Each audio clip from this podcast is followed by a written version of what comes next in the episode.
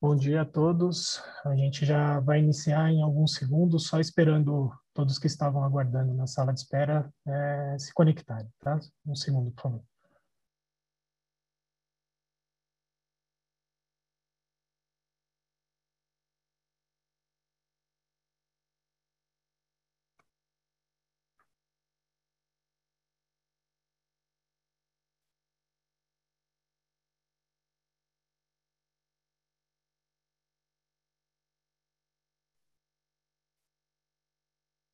Agora sim, novamente, bom dia a todos. Sejam bem-vindos ao nosso webinar, onde apresentaremos e discutiremos os resultados do segundo trimestre de 2021.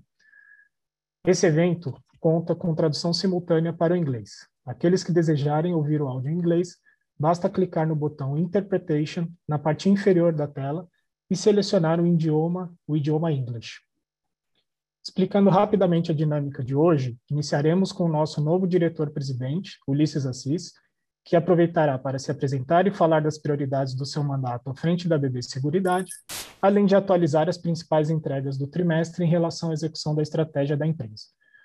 Em seguida, o Rafael Esperendi, diretor de Finanças e Relações com Investidores, apresentará os principais destaques do resultado econômico financeiro do TRI. A apresentação em português será compartilhada durante todo o evento. Quem desejar visualizar o documento em inglês, basta acessá-lo no site de Relações com Investidores, no endereço que está aqui na tela.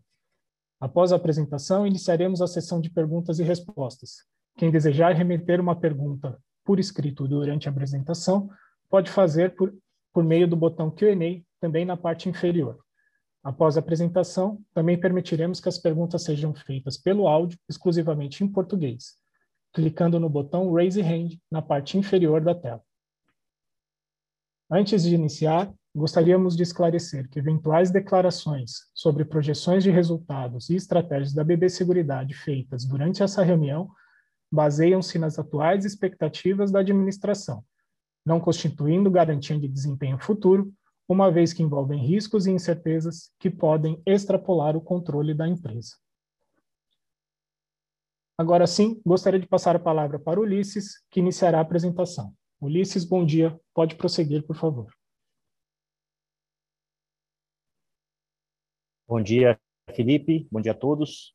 Quero agradecer imensamente a presença de todos vocês aqui nessa nossa call para falar um pouco sobre o resultado da BB Seguridade. Né? Estou muito feliz, dizer primeiramente, estou muito feliz com o desafio de conduzir a BB Seguridade, uma empresa que eu vi nascer, né, e trabalhei muitos anos na, no conglomerado Banco do Brasil distribuindo os produtos da empresa. Vejo uma empresa com enorme potencial de geração de negócios, até por atuar no mercado extremamente promissor, como o mercado de seguros e previdência. E estou muito motivado e confiante que nós faremos um excelente trabalho, né, através da geração de de valor para todos os nossos stakeholders e resultados cada vez mais crescentes e consistentes. É, analisando, fazendo uma, um pequeno, uma pequena introdução aqui da, a respeito do nosso resultado, todos sabem que nós tivemos um cenário extremamente desafiador nesse primeiro semestre, né? estamos vivendo já no último ano como um todo, mas agravado aí por conta da pandemia nesse primeiro semestre desse ano, e dizer que nós é, estamos muito felizes, satisfeitos com o nosso resultado operacional, que a empresa tem se mostrado cada vez mais resiliente, que mesmo num cenário desafiador, nós conseguimos crescer o nosso resultado estrutural. O Rafael daqui a pouco vai falar um pouco mais sobre isso. E, obviamente, que tivemos alguns impactos por conta de questões temporárias, como descasamento de GPM e PCA, com uma sinistralidade muito alta em decorrência da Covid, mas confiantes né, de que estamos no caminho correto em relação à formação do nosso resultado estrutural e uma vez superados esses, esse, esse momento, é, apresentaremos aí é, um resultado é, cada vez mais forte dentro da nossa companhia. E isso é o nosso principal objetivo, que nos faz confiar num futuro muito bom em termos de resultado é, estrutural, operacional e financeiro também. É, eu gostaria primeiro de reforçar com vocês aqui o meu compromisso com a continuidade e ao excelente trabalho das gestões anteriores. Todos sabem o quanto a governança da empresa é forte, os objetivos estratégicos estão muito bem definidos. E eu espero agregar aqui na empresa a minha experiência de mais de 20 anos é, na distribuição de produtos de varejo e relacionamento com clientes. Eu acho que é uma colaboração importante que eu posso trazer para a empresa também. Nós vamos priorizar a agenda de transformação digital e tecnológica, temos investido muito nisso, daqui a pouco vou dar mais detalhes, e a ideia é ser é, eficiente e rápido no lançamento de produtos e também é, termos capacidade de adaptação aí para venda em diversos canais, né, próprios ou de parceiros. Até porque nós temos uma, uma, somos ao mesmo tempo que somos uma seguradora, fábrica de produtos, né, somos também distribuidores, mas por que não a gente ampliar a nossa gama de distribuição e deixar a nossa empresa, é, fazer com que a nossa empresa cresça também fora do canal Banco do Brasil. Eu digo que a nossa empresa tem uma grande fortaleza, que é a rede de distribuição do banco, com quase 5 mil agências.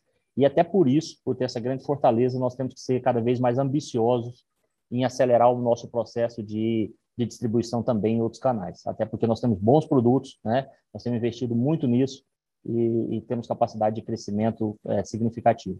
A BB Seguridade tem avançado já nesse propósito, né? Eu, eu, cheguei na companhia recentemente, mas várias negociações em andamento.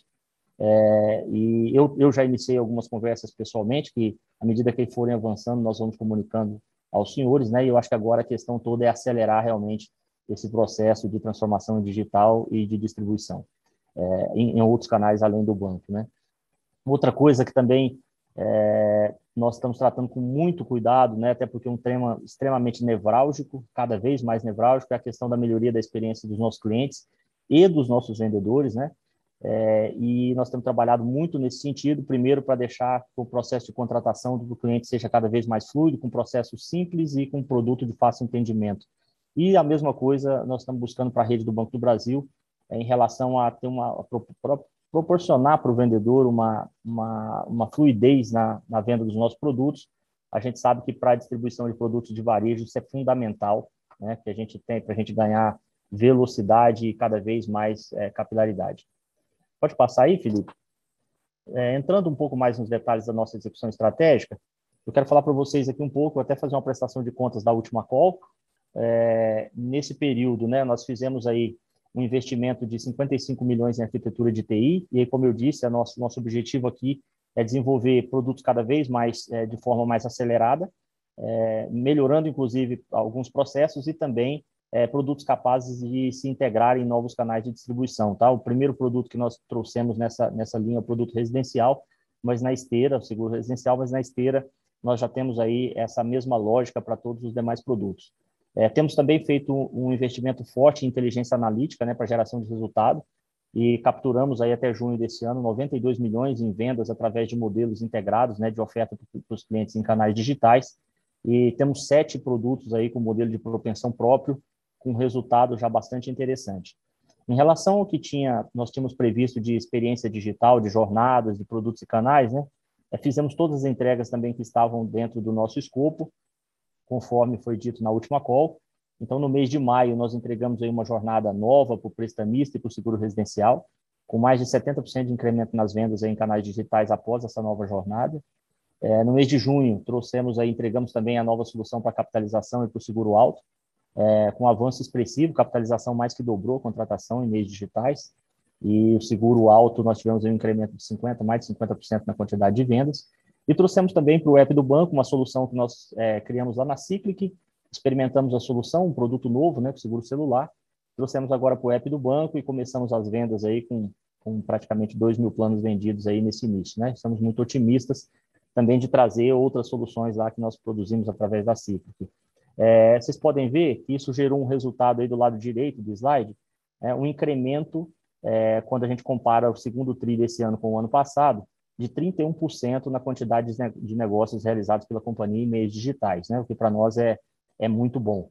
Quando a gente olha nesse, nesse gráfico de linha, a gente percebe que o mês de junho nós chegamos a praticamente 16% das vendas em canais digitais.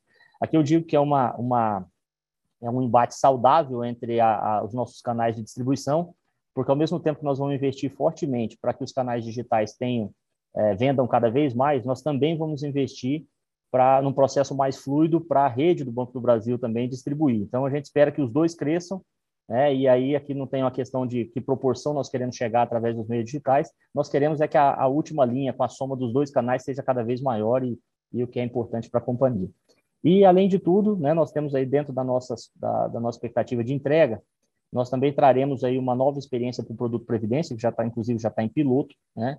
E, e, traremos aí também um novo seguro de itens pessoais, um novo produto para o bebê dental com mais é, coberturas, além do novo seguro de saúde PJ. Tá? Isso está previsto aí para os próximos meses e a gente vai trazendo para vocês aqui. Pode passar, Felipe? Na próxima página, trazer um pouco aqui da questão da diversificação de canais e novos modelos de negócio, né? É, já utilizando aí alguns inputs é, do próprio CRM da Brasil Prev, a gente já percebe aí uma evolução significativa, nós tivemos um aumento de mais de 100% aí de conversão, né? É, de campanhas que nós realizamos através de meios digitais para realocação de fundos de previdência. Aliás, o Rafael daqui a pouco vai falar um pouco mais sobre isso mas nós tivemos um movimento muito forte da Brasil Prev é, nesse primeiro semestre, nesse sentido de diversificação de investimentos e realocação, é, com a produção de mais de 50% de tudo que a indústria produziu né, é, nesse primeiro semestre. Então, é, isso foi fruto já de um trabalho muito bem desenhado entre um produto mais simples, é, um processo de contratação mais fluido e, e um dos meios digitais auxiliando os meios físicos é, para que a gente fizesse realmente um, um volume expressivo. É, o, o, bruto continua crescendo, chegamos aí a mais de 700 milhões de negócios gerados através do ecossistema, é, do bruto, sendo que desses 700, né, que desde o lançamento da ferramenta, é, 400 milhões foram no primeiro semestre desse ano, então uma, uma solução que tem se mostrado muito interessante, com potencial grande de crescimento. Firmamos aí a nossa primeira parceria digital é, para oferta de produto bebê dental aí através de uma plataforma que intermedia a contratação de serviços de limpeza. Foi o primeiro primeiro passo que nós fizemos, é, mas como eu disse, nós temos muitas conversas em andamento com outros com outros players e, e, algumas já que já estavam em andamento na companhia, outras que eu mesmo iniciei nesse mês de julho, nesse primeiro mês à frente da, da BB Seguridade, e, e esse, essa será uma prioridade muito grande é, da nossa gestão para os próximos meses aí. A gente quer avançar realmente muito forte nesse sentido. Além disso, nós aprovamos aí 45 milhões para investimento é, em venture capital, é, principalmente em projetos aí que tenham aderência ao nosso modelo de negócio, né? E esse, esse trabalho já vem de algum tempo, ele, iniciou lá em 2017, e desses 45 milhões que nós aprovamos recentemente, 15 milhões nós já desembolsamos. E além disso, né, nós lançamos esse, esse, esse semestre também o nosso novo portal BB Seguros, é, onde a gente trouxe aí toda uma uma nova lógica de comunicação com o cliente, simulações, integração de canais, possibilidade de regulação de, de alguns tipos de sinistro, é, até porque dentro do nosso escopo aí de venda direta, né, de venda de canais fora, canal físico do Banco do Brasil, é, esse portal com certeza é a, a, nossa porta de entrada aí vai nos trazer muitos frutos no futuro próximo. Pode passar. Falando aqui um pouco da experiência do cliente, né, que realmente é fundamental para nós, inclusive nesse cenário de Open Finance, é, nós, nós temos convicção de que precisamos cada vez mais estar próximos aos nossos clientes e temos feito muito investimento nessa área, é, principalmente buscando aí o incremento do NPS e temos sido exitosos, né? mas podemos e devemos é, é, fazer um investimento cada vez mais forte para crescer a passos cada vez mais largos. É, tivemos aí um incremento no nosso NPS nesse primeiro semestre de 3,5 pontos percentuais, acima do que a gente esperava, e, e para isso nós trouxemos algumas novidades, né, que colaboraram bastante. A intensificação do relacionamento digital com o cliente, então assim um pós-venda onde a gente consegue entregar um conteúdo adequado para cada perfil de cliente, né, aumentando aí em 10 pontos percentuais o total de clientes impactados. Uma nova jornada para sinistro, né? Jornadas de sinistro realmente é um ponto também extremamente importante. Um, tivemos um seguro de vida, para você ter uma ideia, aumento de 4 pontos percentuais no NPS do produto a partir do lançamento dessas jornadas. Tivemos aí também né, um trabalho em cima da melhoria contínua das assistências, a gente buscando trazer sempre uma assistência que tem cada vez mais aderência é, e faça sentido dentro do, do escopo de vida do cliente. Então, no, no novo Vida e no novo Residencial, já trabalhando nesse formato. E, além disso, fizemos aí três conselhos de clientes no primeiro semestre, é, que resultaram em 16 implementações de melhorias que os clientes nos trouxeram. Né? Isso também para nós é, é, extremamente importante. É, e falando um pouquinho aqui da experiência do vendedor, né? um lado, como eu disse, nós vamos trabalhar muito forte a questão da experiência do cliente, por outro, a do vendedor também, porque para a distribuição de produto de varejo isso é fundamental. É, e isso é extremamente impactante. Então, cada vez que a gente conseguir levar uma experiência mais fluida, mais simples, um produto mais simples de entendimento, tanto pelo vendedor quanto pelo cliente, certamente a gente vai buscar e a gente vai ter mais resultados, né? Então, nós estamos trabalhando com uma, uma simplificação dessa jornada completa de venda, com ofertas montadas aí para vários produtos, né? É, com pré-ofertas já, já estabelecidas, de acordo com o perfil de cada cliente, e isso certamente vai nos ajudar e já está nos ajudando a ter mais tração de venda. Além disso, nós temos um programa de mobilização da rede do Banco do Brasil, onde nós é, premiamos individualmente 36 mil funcionários nesse primeiro semestre, né, e esperamos aí que o, que o programa realmente seja, é, mais uma vez, sucesso agora no segundo semestre de 2021. E, além de tudo, quando a gente fala em experiência do vendedor, nós temos também é, mais um motivo para ficar bastante otimistas, porque a rede especializada do Banco do Brasil de atendimento gerenciado, ela cresceu nesse primeiro semestre, cada vez que a gente tem uma expansão dessa rede, é, a gente percebe a melhoria de resultados de vendas, porque o, o cliente passa a ter uma consultoria mais personalizada. É, eu faço um destaque aqui para a rede de clientes estilo investidor do banco. É, essa rede nasceu, na verdade, apesar do modelo especializado já existir há muito tempo, é, essa verticalização da estratégia completa por segmento, e aí eu estou falando aqui mais do alto varejo, ela nasceu em 2019 e até acompanhei muito de perto, porque eu fui o head dessa operação por dois anos, e é uma rede que tem se mostrado é, é, tem mostrado um sucesso em todos os a distribuição de todos os produtos do banco e com a área de seguros não é diferente. Então a gente espera que com essa expansão da rede nós vamos conseguir cada vez mais levar um atendimento personalizado aí para cada um dos nossos clientes e cada vez mais trazer o produto que faça sentido. E a BB Seguridade é, para estar junto nesse processo tem aí a responsabilidade cada vez mais é, ter soluções adequadas para cada nicho. É, temos aí também previsto né, a questão de lançamento de novos produtos. É, desculpe, nesse caso aqui trouxemos já alguns produtos nós já entregamos, né, que nesse primeiro semestre, que é o pecuário e faturamento, expandimos para todo o território nacional, o Vida Agricultura Familiar para operações já contratadas e o Brasil Previflex, que é um produto que reúne acumulação e benefício de risco, né, é um produto que já está em piloto e a gente deve soltar para toda a linha do Banco do Brasil, distribuir aí é, já já, tá? Ainda nesse mês de agosto. E para entregas futuras, aí sim, é, nós estamos entregando agora o novo portal corretor da Brasil Prévio. Lá atrás, esse canal já foi representativo no volume de vendas da companhia. É, fizemos toda uma revitalização. É, conheço bem o projeto, até porque foi é, desenhado no período que eu estive lá na diretoria comercial da Brasil Prévio, recentemente. E, e, estamos entregando toda a nossa linha de produtos com uma experiência completamente diferente. Aí eu falo que é um investimento também na experiência do cliente e do vendedor, porque o corretor terá um portal completamente reformulado, com toda a nossa gama de produtos e soluções, e a gente espera uma atração significativa também desse canal de vendas dentro da, da, da companhia. É, faremos a intensificação do rural para áreas não financiadas, do seguro rural, né, e na busca, na captura de novos clientes. E aqui, para mim, a cereja do bolo é a questão da, do CRM da corretora, e nós pretendemos aí acelerar esse processo também de implantação do CRM, até para que a gente consiga se integrar ao CRM do banco e das nossas companhias, visando levar uma oferta cada vez mais personalizada é, e que faça sentido aí realmente para os nossos clientes. Eu acho que tem mais um slide aí, isso. É, e por fim, trazendo aqui a nossa agenda SG, que também é extremamente importante. Vocês sabem que pela parte da governança, a governança da empresa realmente é muito forte né? mas nós podemos evoluir sempre no social e no ambiental, levando em consideração o nosso modelo de negócio.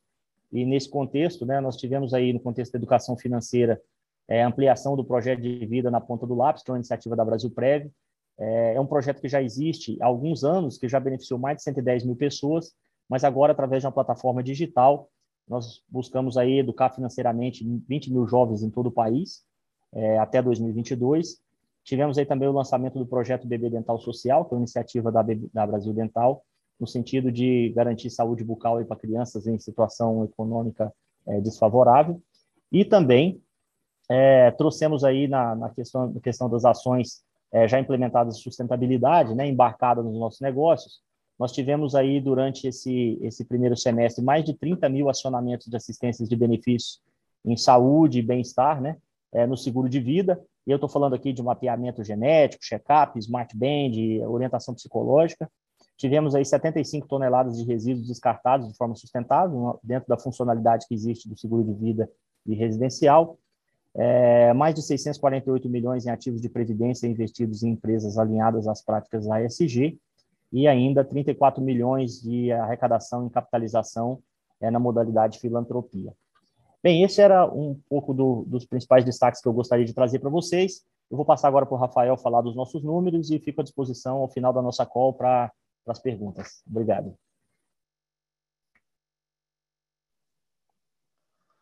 Obrigado, Ulisses.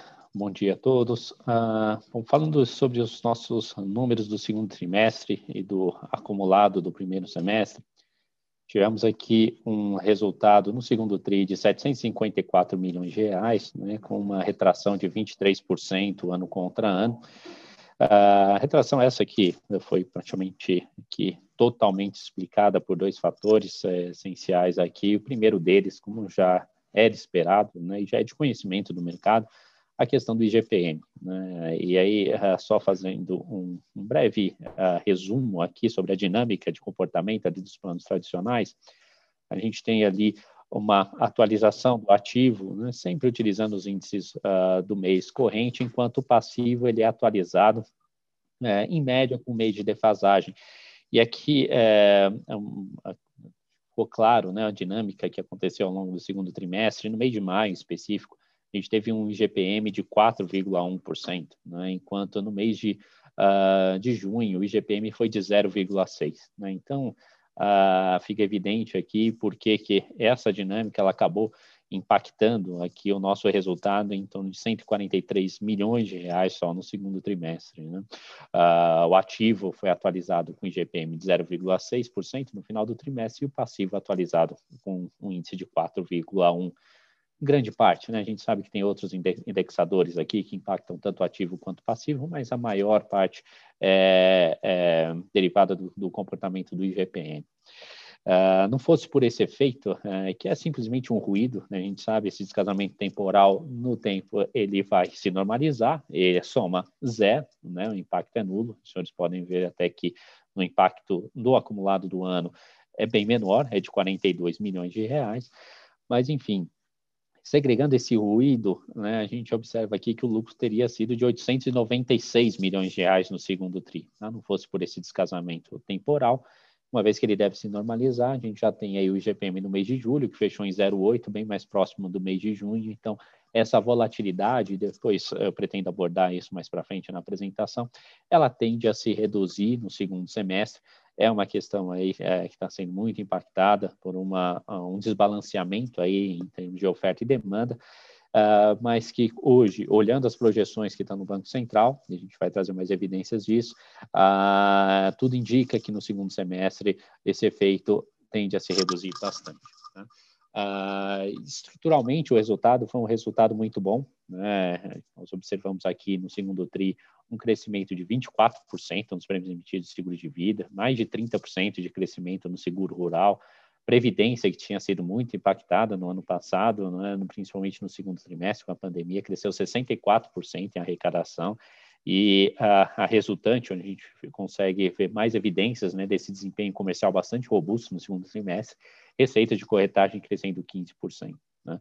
Então, os grandes detratores do resultado do segundo trimestre, uh, além do, do IGPM, uh, a questão da sinistralidade decorrente de mortes uh, por Covid-19, são efeitos assim momentâneos, são efeitos temporais. Né? Quando a gente olha temporários, desculpa, quando a gente olha aqui na composição e na construção do resultado de longo prazo, a gente vê aqui uma construção bastante robusta. Tá?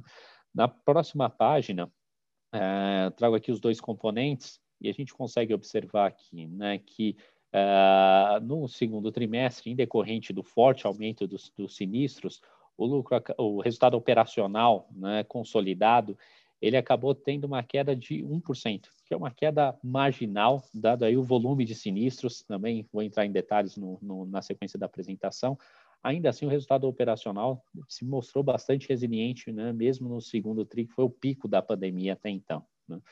E no acumulado do ano, uh, a gente ainda consegue superar isso, o resultado operacional. Aqui tem um conceito um pouquinho diferente daquilo que o mercado está acostumado, tá? Aqui a gente está para ter uma, uh, uh, assim, uma visão, né, onde a soma das partes ela chega no lucro líquido, a gente usa o resultado operacional depois de impostos aqui. Tá?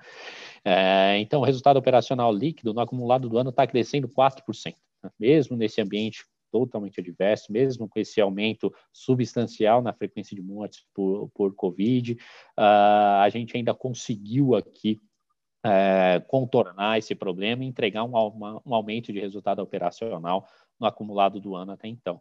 O resultado financeiro é o que tem sido mais impactado. Logicamente, tivemos a dinâmica dos, dos índices de inflação, como eu já mencionei na apresentação, mas em, a, em, adição a essa dinâmica, tivemos também uma abertura na ponta média curta da curva de juros, que acabou impactando ali o resultado financeiro da Brasil Cap, principalmente, e também, uh, em menor magnitude, o resultado financeiro da Brasil Seg.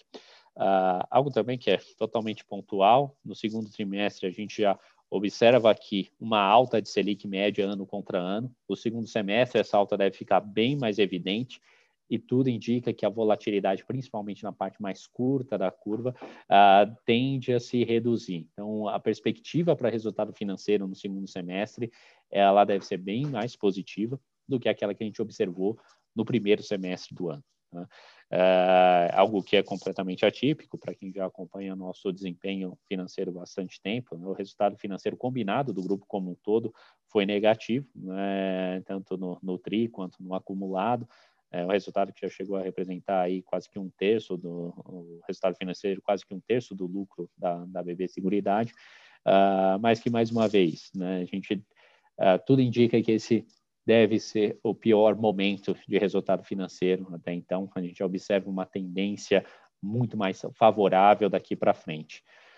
Na próxima página, falando um pouco mais do resultado de cada uma das operações. Né? Aqui fica evidente aquilo que eu mencionei no início, crescimento muito robusto de prêmios na, na Brasil Seg, 22% de crescimento no, no, segundo tri, no ano contra ano, 15% de crescimento no acumulado.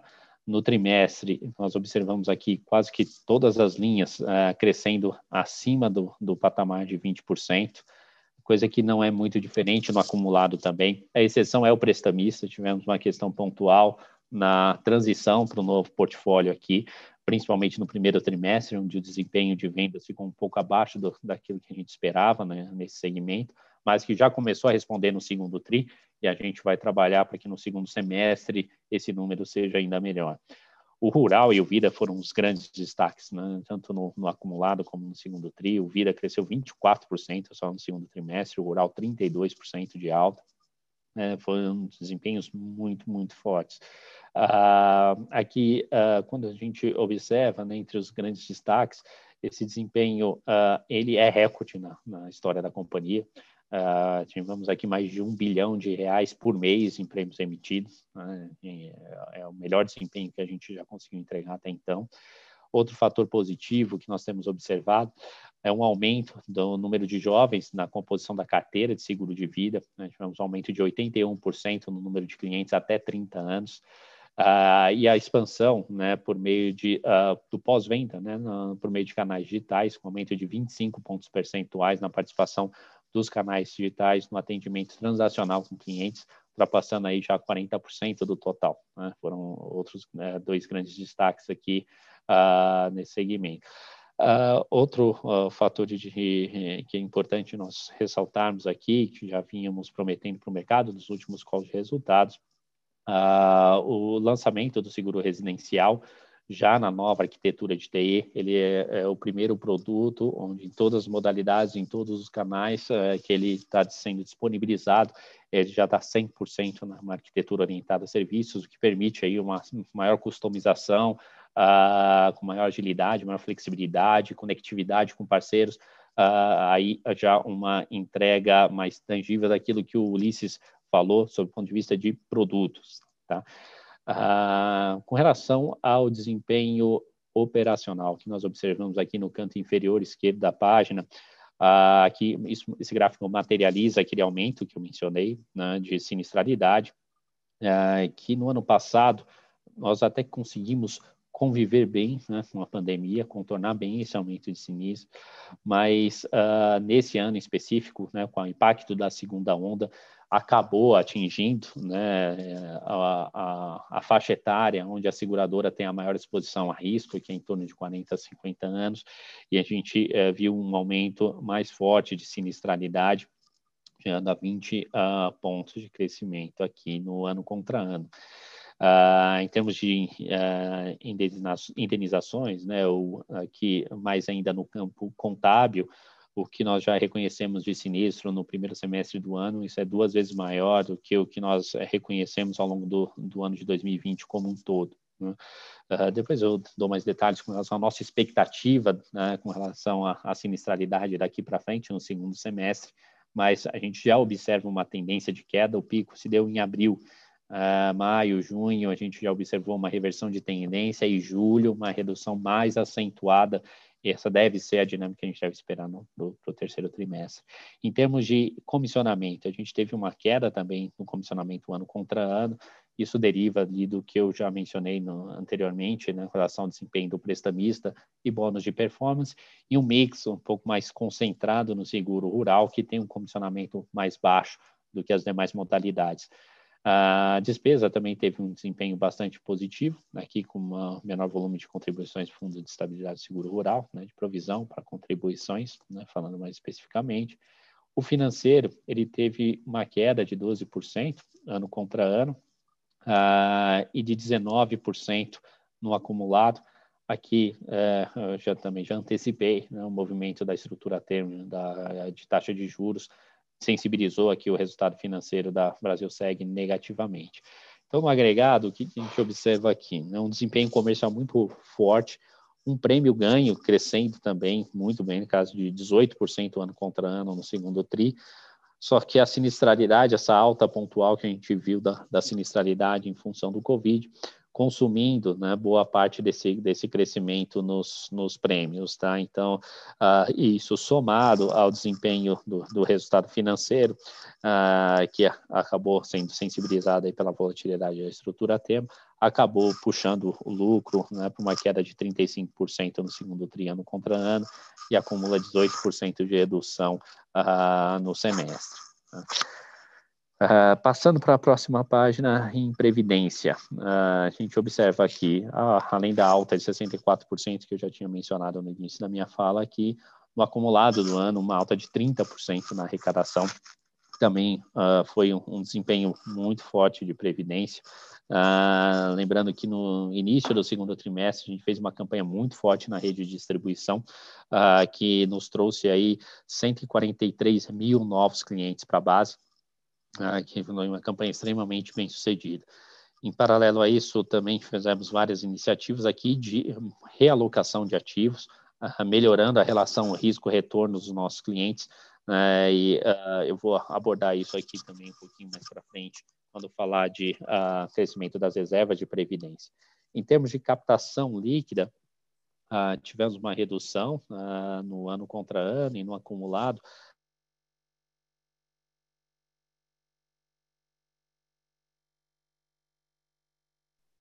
Rafael, seu microfone ficou mudo, Rafael. O microfone acabou falhando aqui. Uh, dentro da, da, das principais razões que os clientes apontaram para essa alta de resgates, a gente observa ali que em torno de 50% dos clientes alegaram aí investimentos em imóveis, principalmente, e em torno de um quarto dos clientes aí, somando 75% uh, das, uh, das justificativas declararam uh, uma necessidade uh, para custeio tá? das, das, necessidades diárias mesmo. Tá? Então, é, é, um efeito que decorre mesmo da pandemia, é, tende a ser passageiro, mas ainda assim, né, 10% de índice de resgates, ou 9,6% no, no acumulado do ano, é um número relativamente baixo comparado com o histórico da Brasil Prev. Tá? Uh, outro fator que impactou a captação líquida foi a reversão de reservas a beneficiários em decorrência de morte uh, por Covid também. Né? Uh, esse foi um efeito que acabou sensibilizando bastante a, a, a capitalização, desculpa, a captação. se nós olharmos aqui o tanto que nós revertemos a beneficiários em decorrência de morte por Covid e outros e por outras razões, isso somou coisa de 4,3 bilhões de reais no acumulado do semestre. uh, sendo que no acumulado do primeiro semestre do ano passado, uh, essa reversão de reservas a beneficiários tinha somado 2,8 bilhões de reais. Então, isso mostra que uh, essa alta né, de, da, da mortalidade, né, principalmente por Covid, acabou também impactando em menor magnitude do que impactou a seguradora, mas também sensibilizou assim um pouco a, a, segmento de previdência. Uh, falando aqui composição de reservas, né? uh, nós traçamos uma meta bastante ambiciosa aqui de realocação de ativos, né, melhora da, da relação risco e retorno dos nossos clientes. Uh, aí estamos é, cumprindo essa meta. A participação de multimercados no total de ativos sob gestão saiu de 8,4% em junho de 2020 para 21% agora em, em junho 21. É, é, são dois grandes movimentos né, que levaram esse aumento. Primeiro, a migração interna de recursos, né, vem uma assessoria mais especializada aos nossos clientes, que uh, resultou em 22,2 bilhões de migração para fundo multimercado. Isso gerou, uh, uh, para os senhores terem ideia da magnitude, coisa de 50 milhões de reais a mais de receita com taxa de gestão. Né? É extremamente positivo esse movimento. Ah, e, e ah, outro fator que acabou ajudando bastante né, nessa questão de migração e de aceleração, além da, da, da própria captação na rede, que somou 8,8 bilhões de reais em vendas para multimercado, representando aí mais de 50% de todo o fluxo ah, de multimercados da indústria, Uh, a gente teve também aqui lançamento de novos produtos, e uh, aqui os senhores vão lembrar, na última de resultados, falamos sobre a carteira Movimento, que foi lançada em dezembro do ano passado, e já soma aqui 15,7 bilhões de reais, um modelo muito mais simplificado de oferta, né, ah, em linha com aquilo que o, que o Ulisses falou inicialmente, simplificação da jornada tanto do cliente como do vendedor. Então, em apenas uh, sete meses aqui, a gente já somou 16 bilhões uh, aqui arredondando uh, nesse novo produto. Outra iniciativa que a gente vem expandindo uh, de forma mais gradual, de forma bastante cautelosa, é a arquitetura aberta de fundos de previdência, que já soma 4,2 bilhões eh, de ativos sob gestão, 11 gestores atualmente, e a intenção aqui é expandir para mais nove até o final desse ano. Né? Uh, então, esses foram aqui os principais destaques em termos de fluxo e de composição de reservas. Né? E aí, a resultante disso, fica bem claro aqui na, no gráfico no canto inferior esquerdo, de taxa de gestão, a taxa média aumentou aqui três uh, pontos base, crescendo 12% em relação ao mesmo período do ano passado. No acumulado, esse, cresci esse crescimento é de 8%. O resultado financeiro aqui, não vou ser repetitivo, né? o, o IGPM é, trouxe sim um, um, impacto mais significativo, que tem bastante efeito ainda do descasamento temporal, mas tem sim aquele descasamento ainda um pouco mais estrutural, é, que é o, o, o, gap entre GPM e IPCA, que tem uh, gerado aqui um resultado financeiro antes de impostos negativo para a companhia, na ordem de 368 milhões no TRI e de 393 no acumulado. Né? Ah, é que, aproveitando uh, a deixa, né, trazer um pouco mais de cor sobre as melhorias que nós fizemos na, na nossa gestão de capital. Então, a primeira delas, uh, a gente anunciou e comunicou aí por meio de, de, ao mercado, a emissão de 550 milhões de reais, uma debênture subordinada, um grande avanço que a SUSEP trouxe para o mercado segurador, era algo já muito comum, né? a utilização de dívida subordinada na composição de capital regulatório no sistema bancário. Uh, a SUSEP introduziu isso para o mercado segurador no final do ano passado, e a Brasil Prévio foi a primeira a utilizar esse instrumento na composição do capital regulatório, é uma emissão que foi extremamente bem sucedida uh, no mês de junho. Em paralelo a isso, na questão de gestão de ativos, trouxemos aqui 1,4 bilhão de reais em ativos indexados à IGPM, por meio de letras financeiras, swaps. Então, a gente continua, não ser uma tarefa fácil, a nossa busca aí por uh, ativos indexados à IGPM, para fazer aí o hedge natural com a, o nosso passivo. Uh, então, é, esses foram os principais avanços que nós tivemos, além do aporte de mais 600 milhões de reais que nós fizemos para criar aí um colchão de capital né, para a companhia uh, suportar ainda esse período de alta volatilidade e a companhia fechou aí com quase 40% acima do capital mínimo regulatório uh, no semestre. Né?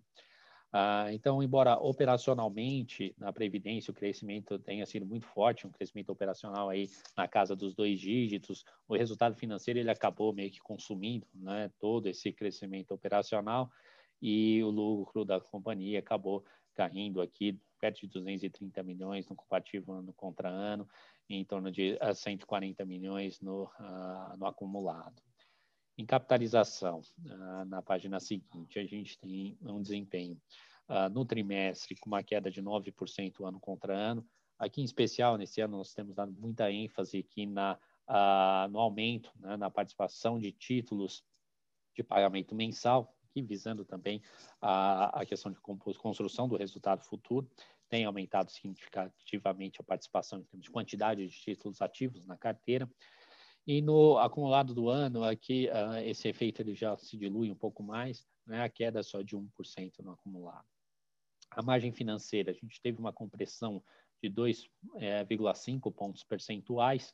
É, isso explica aqui, né, tanto no, no, acumulado quanto no, no TRI, no comparativo ano contra ano, a queda do resultado financeiro, isso já, já era esperado ah, em virtude principalmente da, da, abertura da estrutura termo.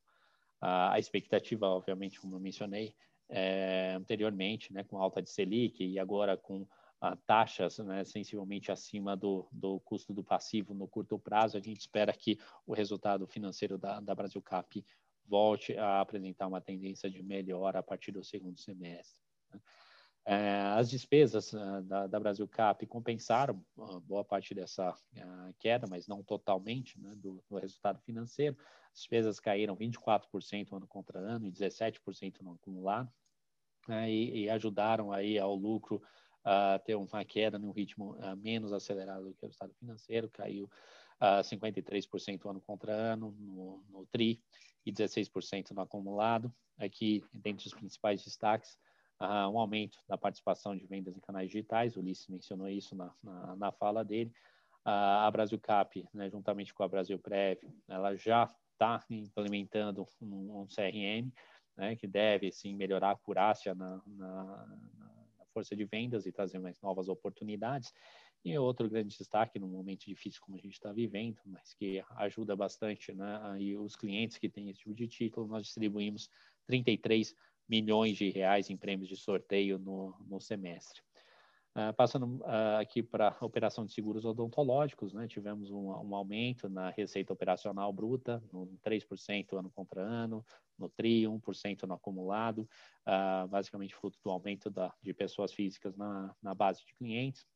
A margem de EBITDA teve uma redução ano contra ano, aqui nas duas bases de comparação, né, tanto no acumulado quanto no TRI, em virtude do aumento da sinistralidade, que foi excessivamente baixa no, no ano passado, com a redução do, na frequência de procedimentos eletivos, isso já está se normalizando nesse ano, e por conta dessa compressão de margem aqui, uh, em virtude da normalização da sinistralidade, eu diria, uh, o lucro uh, teve uma queda de 23% no, no segundo TRI, e 8% no acumulado. Aqui o principal destaque né, que eu gostaria de fazer na, na operação de seguros odontológicos é, é a expansão né, de vendas por meio de canais digitais. Esse é um produto que a gente tem incentivado muito na, na distribuição no, no digital, é, sendo que do, do, da adição de beneficiários que nós tivemos no semestre, dois terços vieram via canais digitais, no pessoa física, e quase 40% uh, no pessoa jurídica por meio do, do portal de e-commerce. Uh, e outro ponto relevante aqui foi a primeira parceria totalmente digital feita no conglomerado BB Seguridade, uh, com a plataforma Odet, como o Ulisses já mencionou na fala dele. Uh, passando para a corretora, que uh, foi o melhor resultado que nós entregamos né, de forma agregada né, no, no, TRI, no semestre, alta de 15% nas receitas, um forte desempenho de vida e rural, previdência, né, tanto no TRI quanto no acumulado. Uh, a margem líquida teve uma melhora marginal aqui, ano contra ano, no segundo trimestre, uh, uma melhora de 0,2 pontos no acumulado. Uh, no uh, trimestre, a melhora é explicada pela alta da Selic, isso ajudou a, a melhoria na margem líquida, e no acumulado do ano, a melhora veio de margem operacional por conta de mix de produtos, tá? E aí o lucro, ele cresce num ritmo aí uh, praticamente igual ao ritmo de receitas, 15% ano contra ano e 10% no acumulado. E aqui, caminhando para o final da apresentação, é, como eu mencionei uh, no início da minha fala, trazendo mais algumas evidências do contexto né, no qual esse resultado foi entregue. Como a gente observa aqui no gráfico do lado esquerdo, né, o aumento, né, tanto na, na, frequência de uh, casos de Covid e na frequência de óbitos também. Né, e o que aconteceu na Brasil segue, como a gente consegue ver nos, nos dois gráficos do lado, no centro da página aqui praticamente, Uh, esse, o que aconteceu no país refletiu diretamente aqui no uh, resultado da companhia. Né? Então, o volume de sinistros aumentou sensivelmente em abril, né? então, tanto na quantidade, na frequência, como no, no volume total de capital segurado. E aí, a partir de maio, ele iniciou uma tendência de reversão, né? sendo que uma redução um pouco mais acentuada já no mês de junho. A distribuição por faixa etária também não, não é muito diferente né, do que aconteceu no país, uma concentração maior na, na faixa de 50 a 70 anos. Aqui, é, mais uma vez, reflexo do que aconteceu no país, mas que aparentemente, quando a gente olha os números, é, a gente está bastante confiante nessa tendência de reversão, é, principalmente contando com a, com a imunização é, de toda a população adulta, né, essa perspectiva, a partir de outubro né? É algo que ainda uh, a gente vem sendo, né, em todos os estudos que a gente faz e atualiza constantemente uh, a questão de perspectivas né, de impacto de sinistros por Covid até o final do exercício 2021, nós estamos sendo surpreendidos positivamente uh, sequencialmente, né, em virtude do ritmo acelerado de, de vacinação. Então, a perspectiva é que Uh, e aqui já fica evidente, né, o mês de julho já mostra uma queda substancial aqui, voltando para um nível uh, parecido com, com o nível de março. Uh, a expectativa é que nos próximos meses, no terceiro TRI, a gente já observe uma redução, e no quarto TRI, a gente já começa a convergir uh, para a nossa sinistralidade uh, do início do ano. Né? Obviamente ainda é um pouco cedo para falar, mas os números eles, estão indicando isso. A próxima página aqui, uh, a gente procura evidenciar né, a expectativa de dinâmica entre GPM e PCA.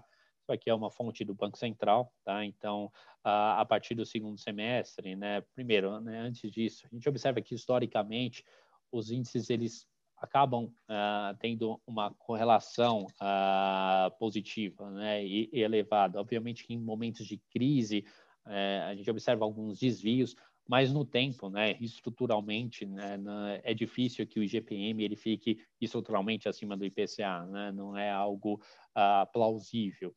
E a expectativa hoje, né, divulgada pelo Banco Central, ela já mostra né, que um segundo semestre uh, uma convergência, né, uma aproximação entre esses dois índices, o que nos traz um otimismo maior quanto a resultado financeiro para o segundo semestre do ano. Ah, e, por fim, né, para traduzir aqui, né, então, sob o ponto de vista de guidance para o mercado, ah, nós optamos, né, em virtude dessa alta da sinistralidade no primeiro semestre e a dificuldade que a gente observa, mesmo com um ritmo acelerado de imunização, de compensar todo esse efeito, né, todo esse impacto que aconteceu no primeiro semestre, nós optamos aqui por uh, revisar para baixo o nosso intervalo de uh, crescimento esperado do resultado operacional né? Nós entregamos 3,1%, tínhamos um intervalo de 8 a 13 e optamos por revisar para um intervalo de 1 a 6%. Né? Para ter uma ideia de magnitude de impacto né, da Covid, não fosse por esse efeito, o nosso desempenho né, versus a nossa estimativa do guidance anterior estaria ali na metade de cima, tá? próximo ao topo uh, do, do guidance anterior. Tá? Mas, uh, em virtude dessa superação aí do, do, dos efeitos da pandemia vis-à-vis -vis aquilo que a gente esperava no orçamento, uh, nós tivemos que revisar esse guidance. Por outro lado, nós estamos muito mais otimistas com uh, o guidance de prêmios emitidos, né? por isso revisamos para cima esse intervalo, que era de 7 a 12, entregamos 15,4%, estamos com um intervalo de 10 a 15%. Principais drivers aqui, desempenho de vida e rural, que tem sido muito forte nesse ano, e como os senhores bem sabem, uh, são componentes extremamente importantes na construção do nosso resultado de longo prazo. Já o guidance de reservas de plano de previdência, esse guidance foi mantido, né? a gente está entregando aí bem no, no centro da, da range, uh, a gente não vê nenhuma uh, evidência de, de, necessidade de revisão desse guidance, ele está mantido para o exercício de 2021. Bom, esses eram os principais destaques uh, de resultado e a gente pode passar agora para a sessão de perguntas e respostas. Obrigado, Rafael. A primeira pergunta vem do Eduardo Rosman, do BTG Pactual. É, Rosman, por favor, você pode prosseguir. Opa, pessoal, tudo bom? Obrigado, obrigado a todos pela oportunidade. Duas perguntas aqui. A primeira, eu queria saber se vocês conseguiriam quantificar aí, talvez em, em, em absoluto, termos absolutos aí, né, em milhões de reais aí, só para ter uma ideia, né, de magnitude, de forma conservadora, quanto que poderia ser esse delta aí, né, de sinistralidade mais alta e do IGPM, né, pensando esse ano para o ano que vem.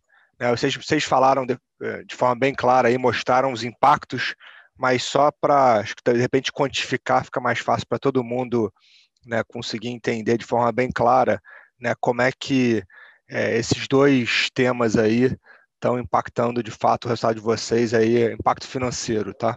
E o segundo ponto, queria saber que tipo de produtos que vocês estão pensando em explorar em novos canais né, e que tipo de canais né, fora do, do Banco do Brasil vocês estão pensando? Né? Vocês pensam em parcerias, enfim, se vocês pudessem explorar esse tema também seria bem interessante. Obrigado. Bom, Rosman, obrigado pela pergunta. Eu vou começar com a primeira parte e aí eu passo a palavra para o Ulisses para responder a, a, a, segunda parte da sua questão. É, é difícil quantificar, né, ou trazer qualquer expectativa agora em termos uh, numéricos, né, até porque a gente não tem um, guidance, mas eu posso, uh, de alguma forma, quantificar aquilo que uh, impactou no realizado. Né? Então, eh, hoje, quando a gente observa aqui em termos de sinistralidade decorrente de mortes por Covid, no acumulado do ano, nós tivemos aqui 428 milhões de sinistros já identificados como Covid, tá? Sempre lembrando que é, essa classificação ela não é tão simples assim, é, e esse número ele acaba sendo um pouco dinâmico, né? A, a despesa ela está totalmente registrada no, no, nosso balanço, né? Não digo não vai mudar a sinistralidade da companhia. Agora classificar um sinistro como COVID ou não COVID, isso demora em, em média 60 a, a 90 dias, né? Então, mas hoje, né? A informação mais recente que nós temos aqui de uh, impacto em, uh, na sinistralidade por Covid foi de 428 milhões de reais. Para você ter uma ideia, isso é duas vezes maior do que o impacto que nós tivemos no ano de 2020 inteiro, tá? Uh, então a, a, tendência, a tendência é de reversão e isso ficou bem claro no, no, no, no slide que a gente trouxe aqui. A princípio, com o avanço da imunização, a gente não tem nenhuma evidência né, de que isso possa piorar, tá? A partir daqui, pelo contrário, a gente só tem evidências de melhora. Ah, com relação à IGPM, né, a gente acumulou aqui no primeiro semestre ah, quase 400 milhões de reais de impacto negativo. Né? A, a, tendência também é difícil, mais uma vez, quantificar a, a previsibilidade com o IGPM, ela tem sido uh, muito baixa para o mercado como um todo. Lembrando que quando a gente fez o orçamento, por exemplo, a perspectiva lá de mercado, consenso, uh, divulgado no Focus, era de um IGPM de 4,5, hoje está em 19. Né? Então, uh, é, fica muito difícil extrapolar. Mais uma vez, a gente trouxe ali aquele, aquela expectativa uh, também divulgada pelo Banco Central. É, se isso de fato se materializar, a gente deve reverter boa parte desse uh, resultado negativo ao longo do segundo semestre, embora eu ainda não veja um cenário dele voltar a ser positivo ainda nesse ano. Talvez é, isso aconteça só em 2022 mas boa parte deveria ser revertido sim. Não, perfeito. Então dá para dá para Rafael, dá para afirmar então que tudo mais constante, se as coisas se normalizarem, vocês, né, no ano que vem deveriam ter aí um vamos dizer, um crescimento de bottom line aí relativamente fácil, só com a normalização desses dois fatores aí, né? Fora, obviamente, acho que assim, vocês continuam crescendo bem aí o, o top line, resultado operacional da companhia está super bem. Então dá para, dá pra, obviamente não dá para, muito difícil falar do futuro, vocês não têm guidance ainda, mas dá para falar de, de forma até com alguma tranquilidade que só, só o simples normalização desses dois fatores aí é, deve ajudar bastante aí o, a última linha, né? Perfeito. Assim, é, o racional é exatamente esse, viu, uh, Rosman? Se a gente observa hoje a dinâmica de construção desse resultado de 2022, é, o crescimento muito robusto né, na, uh, em termos de vendas, principalmente de seguros. Uh, essa migração para multimercado, ela também ajuda bastante na composição do, do, das reservas e na sustentação aí na defesa da nossa taxa média de gestão. E aí, com a perspectiva de alta de Selic, e a normalização dos índices de inflação, é, o resultado de 2022 deve ser bastante positivo.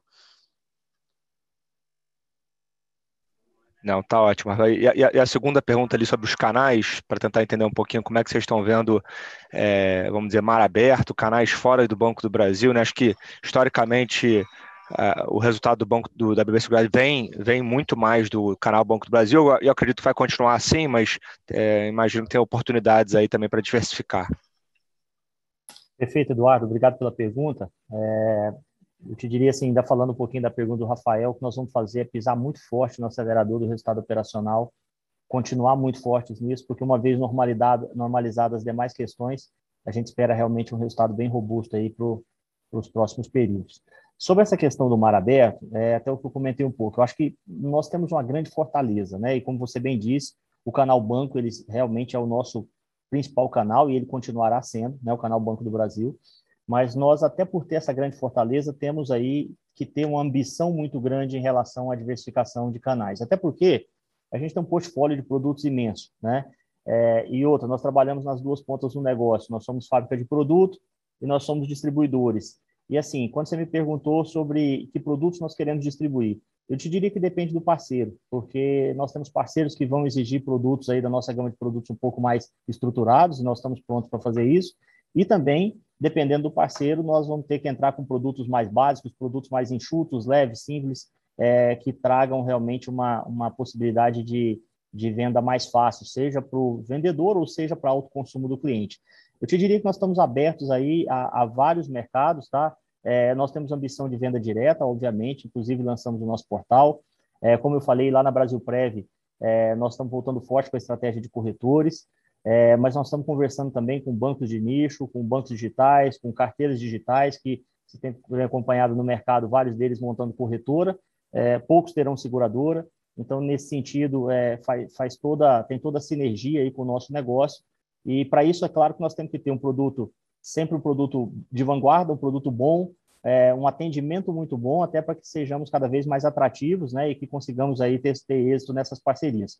É, como te disse, estamos conversando com alguns, alguns é, possíveis parceiros e eu espero aí já na, no, na divulgação do resultado do terceiro TRI é, poder trazer já algumas dessas parcerias já firmadas é, ou em, pelo menos em fase final aí de conclusão, tá? Tá ótimo, muito obrigado. A próxima pergunta é do Tiago Binsfeld, da Goldman Sachs. Tiago, pode liberar aí e, e prosseguir. Felipe, bom dia. Vocês me escutam bem? Sim. É, bom, bom dia, Ulisses, Rafael, Felipe. Eu queria primeiro perguntar a respeito Thiago. do guidance, é, só entender quais são os riscos que vocês estão vendo nesses intervalos, vocês comentaram um pouquinho quais são as expectativas né, em relação à vacinação, mas nesse cenário, por exemplo, de vacinação de primeira dose até outubro, isso conversa com o meio do guidance que vocês esperam para o resultado operacional, por exemplo. E a mesma pergunta para prêmios emitidos na Brasil segue, né? Acho que a gente, por enquanto, está vendo um resultado comparável a uma base fraca no segundo trimestre de 2020. É, se vocês acham que isso está bem balanceado os riscos, ou se tem um risco de fechar mais realmente para o topo do guidance. Eu vou fazer uma segunda pergunta na sequência. Obrigado. Não, é, com relação ao, ao é, nosso guidance de resultado operacional, Tiago, é, ainda, como falei né, na, na, apresentação, ainda é cedo né, para estimar todos os impactos na, decorrentes da, da, imunização. O que a gente observa em países com um estágio já mais avançado de imunização uh, é que as, as mortes, a frequência de mortes deve cair substancialmente. A gente fez um, uh, um estudo uh, sobre possíveis impactos né, decorrentes dessa imunização e se de fato o ritmo uh, seguir até outubro, né, conforme esperado de imunização de toda a população adulta, uh, o guidance deveria, uh, o comportamento, na verdade, o desempenho realizado deveria conversar ali com a metade superior do, do nosso intervalo de estimativas, tá? Mas ainda é, é cedo para falar sobre essa, essa sensibilidade. Me desculpa, mas eu, eu acabei perdendo a segunda parte da sua questão, Tiago. É parecido, Rafael, só em relação a prêmios emitidos, a gente vê mais no topo do guidance hoje, né? Se vocês acham que dá para sustentar até o final do ano, ou se aqui a gente está vendo muito base fraca ainda de 2020 nesses números. Hum, é, olha, Thiago, assim, a gente está bastante otimista, tá, com o nosso desempenho, uh, principalmente no, no seguro rural uh, e seguro de vida. Hoje não tenho grandes evidências de uma desaceleração material desse, uh, desse crescimento, tá? Uh, mais uma vez, ainda um pouco cedo, uh, mas tudo indica que a gente deve continuar performando bem, mesmo com a, essa revisão de intervalos, tá? Tá legal, tá bem claro, Rafael. E aí, se me permitir uma segunda pergunta também, é sobre a questão da solvência da Brasil Prev. Vocês comentaram na apresentação, né, que hoje tem um colchão de quase 40 pontos percentuais, né, para o mínimo regulatório. Mas tem algum cenário aqui que isso poderia ser uma preocupação até o final do ano? Ou vocês hoje veem é, isso bem sob controle depois da emissão é, da debênture, do aumento de capital? É, que tipo de risco a gente devia monitorar daqui até o final do ano? Bom, é, antes de, de, continuar, deixa eu perguntar se o Ulisses queria complementar alguma coisa na minha, na minha resposta, Ulisses. Não, não, sobre a expectativa de, de incremento de prêmios, Rafael, eu acho que é bem em linha mesmo e só queria reforçar que é, com o advento lá do que eu comentei da expansão da rede especializada do banco, e aí nós estamos falando também, eu comentei lá do estilo investidor, mas nós tivemos também uma expansão da rede de atendimento especializado do agronegócio, o que vem aí ao encontro dessa tua informação, Rafael, que a gente está bastante otimista aí em relação a, a, a esse crescimento também de prêmios do seguro rural. Mas é isso. Ótimo. É, bom, falando sobre solvência, tá, Tiago? Hoje é, nós não temos nenhuma evidência de que precisaríamos fazer qualquer tipo de complemento no, no capital regulatório da Brasil Prev nesse ano de 2021, tá? O que, respondendo diretamente à sua pergunta aqui, o que seria fator de risco que nós estamos observando do, de, com um pouco mais de cautela né, e mais de perto, que poderia trazer qualquer tipo de desvio em relação à nossa expectativa, é o comportamento da estrutura termo de GPM. Tá? Se ela tiver um fechamento uh, significativo, aí isso pode sim acabar nos levando a rever esse posicionamento. Mas, dadas as circunstâncias atuais de mercado, uh, a gente não vê tendência de fechamento de curva, tá? Uh, então, é, esse, esse é o cenário, esse é o contexto atual. A gente acredita que 40% de excesso e 39% vai ser mais preciso aqui de excesso uh, de capital sobre o mínimo regulatório é suficiente para fazer frente à, à volatilidade esperada aí ao longo do segundo semestre. Ótimo. Obrigado.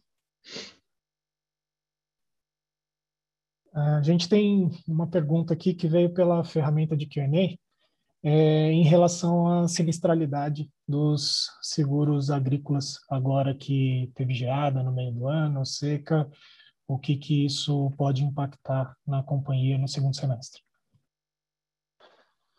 Isso já acabou impactando uma parte né, desse eh, efeito já no resultado do segundo tri, no, no seguro agrícola. Para o uh, terceiro trimestre, a gente deve ter sim um impacto, uh, na, principalmente na produção de milho, uh, que tem sido afetada na, na região sul, uh, em grande parte, um pouco no Mato Grosso, mas aí, como aqui essa linha a gente tem uma proteção de resseguro que alcança aí perto de 80%, né, a retenção de risco da seguradora ela acaba baixa, a gente não espera um, um, grande impacto de sinistralidade decorrente desses efeitos ao longo do terceiro tri, não, tá? Uma outra pergunta aqui, Rafael, que chegou é, com relação a payout. De certa forma, tudo que foi falado aqui de gestão de capital acaba conversando com essa pergunta, então uh, o pessoal querendo saber quando que normalizaria o nível de payout da companhia. Ainda uh, nós estamos adotando aqui uma postura relativamente conservadora, em virtude da, da volatilidade, desse momento de transição para a reabertura da, da economia, né, e o impacto que isso vai ter no, no cenário econômico. É, vamos dizer que é, o, o, payout aí de um BIC 40 que nós aprovamos para o primeiro semestre, uh, o Seu microfone falhou, Rafael. Seu microfone está falhando, Rafael.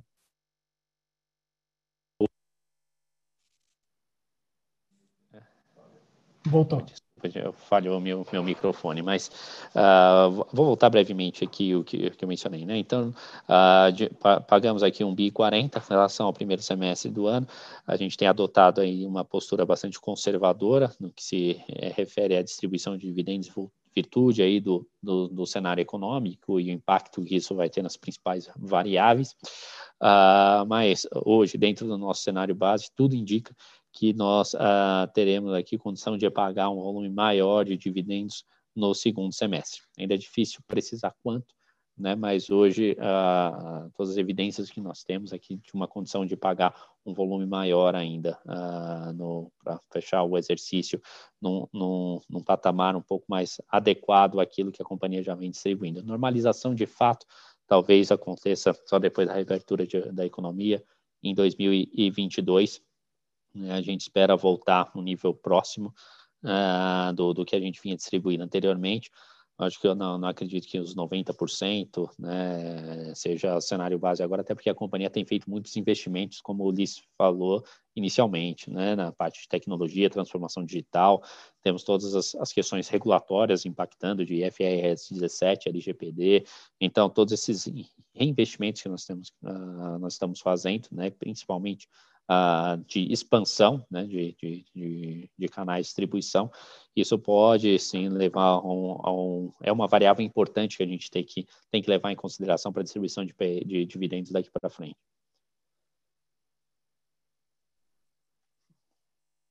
Mais uma pergunta que, que veio aqui do Q&A. É, você falou durante a apresentação em relação ao aumento dos ativos, né, com, com IGPM 1.4 bi é, algumas pessoas perguntando aqui o ritmo de expansão desses ativos é, para, de fato, ter uma proteção maior em relação ao montante de reserva do plano tradicional. É, a gente tem feito avanços importantes nessa, nessa linha, tá? apesar do contexto ainda muito desafiador, né? Com o IGPM nesse patamar, não é tão simples assim encontrar uh, contrapartes, né? Uh, para a gente conseguir, uh, de fato, comprar um ativo indexado ao, ao IGPM.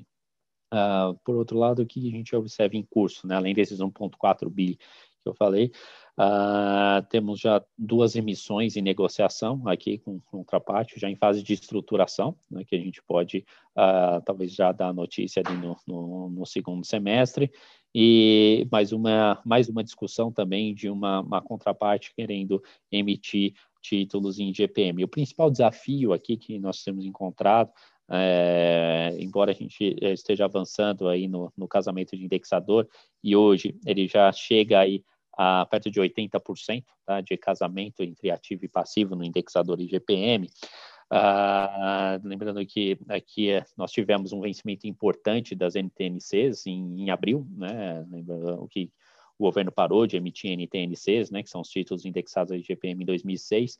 E daí ah, nós tínhamos remanescentes ainda dois vencimentos, abril 21 e, e janeiro 31, tá? Então, nós conseguimos recompor todo esse vencimento uh, de abril e ainda adicionar uh, um colchão pequeno ainda, mas adicionamos uh, de títulos da IGPM. o desafio maior, como eu falei, é, é principalmente casar duração. Então, embora nós estejamos encontrando contraparte, emitindo no, no indexador, é difícil encontrar uma duração muito maior de cinco anos, tá? até por conta da volatilidade do índice. Mas, é, mais uma vez, né, é, um, é uma situação pontual. passageira né, no longo prazo, né, mantendo os ativos que nós temos ainda, mesmo que vinculados a IPCA, mais longos, né, deve ser suficiente para fazer frente à obrigação de longo prazo. Mas nesse momento de transição, nós estamos lidando aí, buscando reduzir ao máximo essa volatilidade, uh, para depois focar um pouco mais na, no alongamento de carteira em um segundo momento. Obrigado. Tem mais uma pergunta aqui, agora do Domingos Falavina, da JP Morgan. Domingos, pode prosseguir, por favor. Opa, obrigado. Bom dia a todos. É, não, duas dúvidas rápidas aqui. A primeira é, tange o comentário seu experiente. Você falou, é, enfim, estava relativamente confiante com a expectativa é, tá um easy comps esse ano, né? E lucro líquido crescer bem no ano que vem. É, mas, enfim, isso você fez um disclaimer a, a, a, depender, acho que até do segundo semestre, a depender um pouco da curva de juros. Só queria entender um pouco a mecânica, né? Uma, se, se as NTNBs fecharem o juro real, como é que isso impacta o teu o teu balanço DRE? Acho que essa é a primeira pergunta. E a segunda, é, você comentou agora uma dificuldade de, de match duration, né, do, da carteira com os títulos novos que vem comprando. É, dado que a maior parte disso aí é um, é um plano é, tradicional de benefício definido que você não mais vende, a minha pergunta é quanto que é o duration dessa carteira em termos de de passivo, né? É, você parou de vender lá quantos anos, idade média da população que está dentro dessa carteira, alguma coisa que dê uma ideia de, de duration disso em termos do seu, do seu liability, né? Quanto que você ainda vai ter que pagar? Bom, bom Domingos, obrigado aí pela, pela sua pergunta. Em relação à duração, uh, hoje a duração do passivo está em torno de 11 anos. Né? Essa é a, é a duração da, da carteira desse passivo. A gente deixou de vendê-lo em 2002, uh, mas uh, os clientes eles ainda podem continuar uh, mantendo as suas contribuições regulares né, ao plano, né, periódicas, aquelas que já estavam previstas em contrato. Então, por isso, esse passivo ele acaba, ele continua crescendo num ritmo menor, mesmo que a gente tenha optado por deixar de vender. Uh, mas a duração média, respondendo a sua pergunta de forma direta, em torno de 11 anos. Esperando ah, rapidinho nisso, 11 sim. anos é usando a T83, que é a maior parte da tabela atuarial, ou, ou já é uma, uma estimativa ajustada às, às novas mortalidades? É, isso aí já é, é, a tábua, eu não vou me recordar exatamente se é a T83, eu tenho quase certeza que sim, tá? Mas é usando as condições de contrato, tá? Não é a, tua, tá, a, tábua claro. mais recente, não, tá? Perfeito. É, e com relação à sua segunda pergunta, a gente ainda tem uma postura bastante conservadora, muito embora operacionalmente a gente tenha muito menos dúvidas né, de que o resultado deve ser muito melhor no, no ano de 2022 do que o que a gente está entregando em 2021, pelo simples uh, fato de redução de, de sinistros. Né? Uh, por outro lado, o resultado financeiro, uh, tudo indica que a gente vai ter tem diversas variáveis com comportamento mais favorável, seja a Selic média, a parte onde nós estamos mais expostos e a gente vem reduzindo duração nas companhias, principalmente lá na Brasil Cap, uh, na, na parte pré, mas ainda a parte de inflação ainda é a grande questão, né? Uh, principalmente no que se refere à, dinâmica de comportamento da economia no segmento de serviços, né? Depois da, da, da reabertura, tá? Uh, então, a gente vê alguns países onde a imunização já, já atingiu um patamar bastante elevado, onde serviços vêm respondendo de uma forma um pouco mais uh, rápida do que se esperava inicialmente. Uh, não sei se isso vai ser diferente no Brasil, a princípio acredito que não, e se acontecer, isso pode ser até favorável quando a gente olha o resultado financeiro da Brasil Prev, principalmente. Né? Serviços acelerando, o, a convergência entre PCA e GPM deve acontecer num ritmo mais acelerado. Mas ainda é muito cedo para a gente tentar quantificar esse impacto. Uh, mas uh, tudo indica que o, o, o, resultado de 2022 seja operacional, financeiro ou última linha. É difícil encontrar hoje alguma evidência é, de desempenho negativo. Tá? Super claro, obrigado. É, bom, a gente não tem mais nenhuma pergunta, então com isso a gente encerra a teleconferência hoje. Caso alguém não tenha sido respondido ao vivo, a gente manda a, a resposta por e-mail. É, se possível, a gente pede para responder esse questionário aqui, para que a gente possa melhorar cada vez mais a forma como a gente se relaciona com o mercado aqui na BB Seguridade nesse link que está aqui na tela. Em nome da, da BB Seguridade, do Ulisses, do Rafael, gostaria de agradecer a participação de todos e reforçar que o time aqui de RI, eu e, e todos os outros membros, estamos à disposição para esclarecer qualquer dúvida adicional. Rafael, quer falar mais alguma coisa? Não, só agradecer pela participação, é, colocar à disposição. Desejar um bom dia a todos. Obrigado, pessoal. É, excelente semana a todos. Bom dia a todos.